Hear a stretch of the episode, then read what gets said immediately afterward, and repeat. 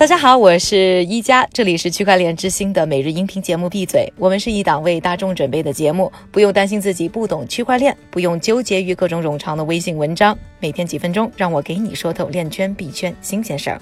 今天是二零一八年的九月三日，星期一，大家早上好。今天呢也是九月份的第一档节目。上个月呢，数字货币投资银行 Galaxy Digital 呢在多伦多股票交易所挂牌上市。这家公司呢曾经被圈内人寄予厚望，希望它能够成为数字货币产业的新高盛。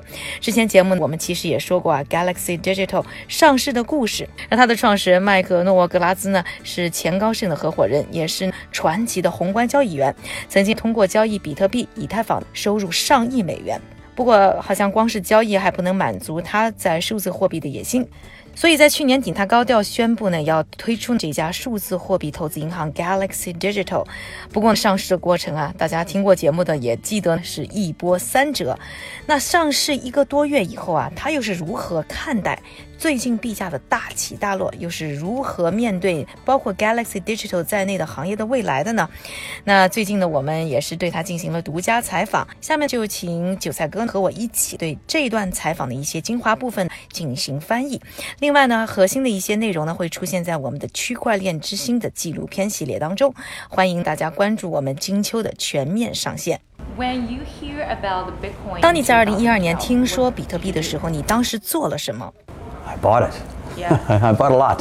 我买了很多。当你一百美元的价格买进一件东西，最终它上涨到接近两万美元的时候，你不用很聪明就能赚到很多钱。我买以太坊的时候，当时以太坊的价格只有一美元。买比特币的时候，价格只有一百美元。然后我使用了二十五年来我在华尔街作为一名交易员所掌握的技能，也就是当价格太疯狂的时候，我会把它们卖出；当它们被卖的差不多的时候，我会买进。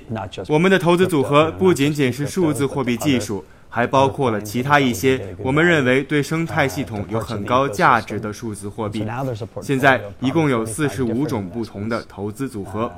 我从根本上一直认为，这既是一场技术革命，也是一场经济革命。Technology revolution and it's an economics revolution.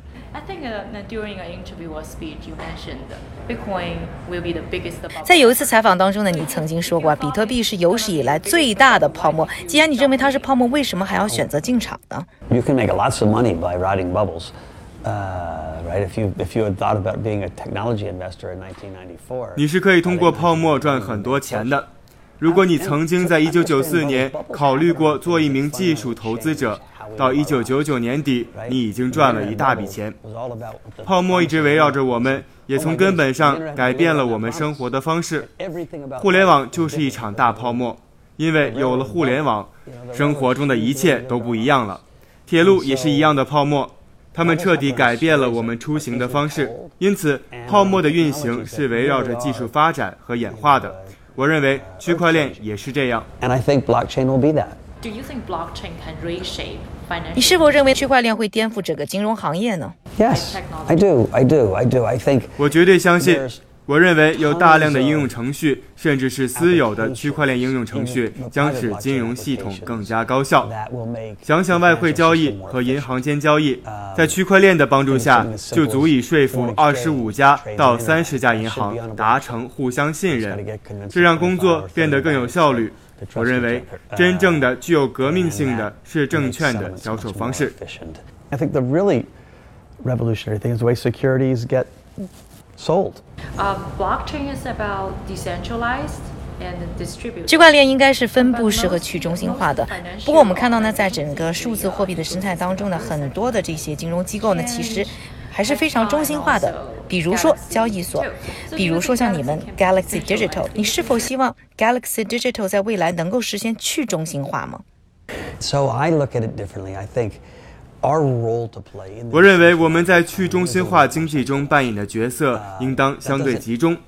我这么说，并没有完全排除整个去中心化的精神，只是说一定程度的中心化能够让我们更高效的做事，是为了让人们能够触及信任系统的下一个级别。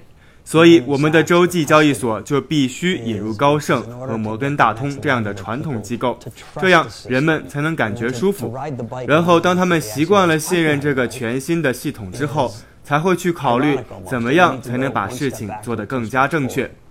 目前我们还没有一个可行的区块链系统，快到可以实现任何我们想做的事情。所以这种情况下，我不可能说服所有人说把你的信息放到区块链上吧，会很安全的。所以第一步，首先是要让区块链能够良好的运行，足够安全而不被黑客攻击。解决了这一步，真正的去中心化革命才可以腾飞。而目前这个阶段，我们谈去中心化。都是纸上谈兵，实际上要实现这一步还需要很长的时间。There's no 51% attacks happening on it.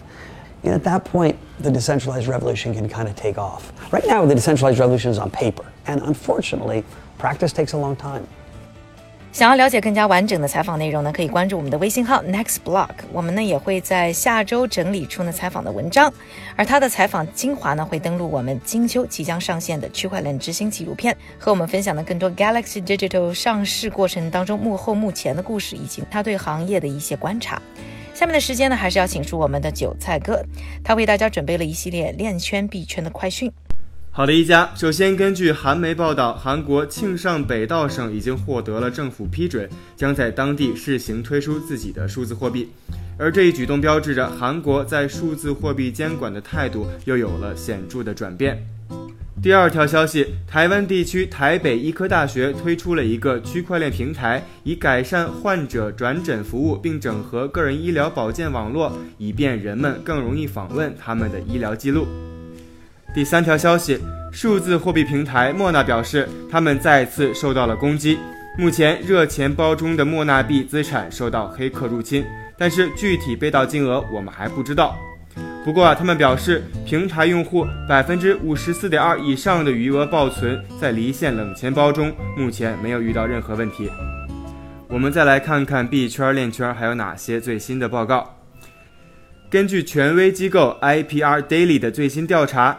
截至今年八月十日，阿里巴巴拥有区块链专利数共九十项，蝉联全球区块链专利榜的宝座。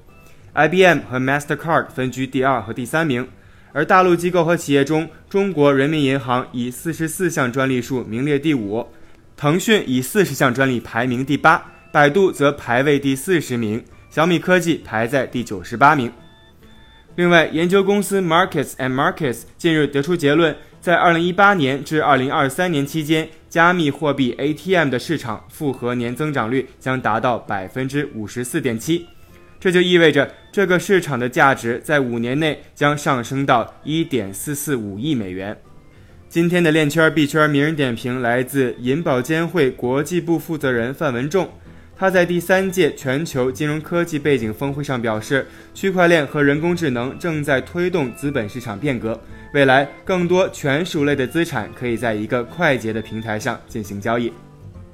我们最后再来关注一下币价的走势。根据 Coin Market Cap 的数据，截至北京时间九月三日零点的二十四小时里，排名前一百的数字货币普遍有所下滑，但是比特币和以太坊都有所上涨，其中。